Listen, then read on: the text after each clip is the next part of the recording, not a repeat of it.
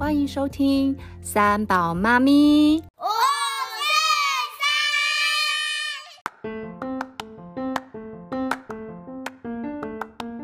三。Hello，大家好，我是三宝妈咪 Betty。我今天要来讲个小孩汉语的故事。这个事情呢是这样子的，我家啊在客厅里养了一缸鱼，然后因为大鱼会生小鱼的关系，所以如果有看到小鱼的话，我就会把它们捞出来，然后放到另外一个旁边的鱼缸里面。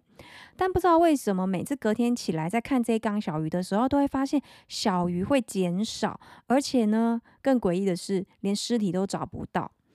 我就觉得很纳闷，到底鱼都去哪里了呢？有一天。我就看到我的小女儿 Natalie，她站在这个鱼缸前面在喂鱼，看似很正常，没错。于是呢，我就一直盯着她看，我就问她说：“你在干什么？”她就跟我讲说：“妈妈，我在喂他们吃饭。”好，OK，很正常。她就这样子喂着鱼，喂着鱼，喂就没再管她了。后来呢，我就觉得不对劲了，原来她开始在捞那一缸小鱼。她在干什么呢？她把那一缸小鱼捞了几条过去那个大鱼缸里面。然后呢？不可思议的来了，大鱼当然就是把小鱼给吃掉啦。我现在终于知道了，原来我们家的小鱼就是这样子消失的。当下我就立刻阻止了他，我就跟他讲说：“妹妹，你怎么可以把小鱼捞到大鱼缸里面呢？这样子的话，小鱼会被大鱼吃掉耶。”就我女儿就转过头来看着我说：“妈妈，我觉得小鱼好可怜哦，它都……”跟他妈妈分开，我只是想要把他捞回去，让他跟他妈妈在一起而已。为什么不可以？妈妈，为什么他们要分开？因为这样子小鱼才不会被大鱼吃掉啊！你把它捞过去，大鱼就会把它吃掉啊！可是找不到他妈妈耶。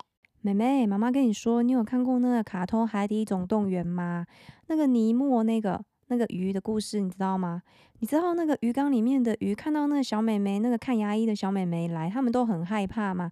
因为那个美眉都会乱摇那个鱼啊。你知道现在我们家的小鱼都很怕你吗？只要你一靠近，它马上像看到什么东西一样，超怕的。你都没有发现吗？妈妈跟你说，你不可以这样子把鱼捞过去。他们捞过去之后，那个大鱼就会把小鱼吃掉，这样小鱼才真的找不到它妈妈，好不好？好，妈妈知道了。那我明天还可以喂鱼吗？好啊，当然可以呀。可是你在喂鱼的时候，一定要先跟妈妈讲哦。好的，我们今天的小小访谈就到此结束喽。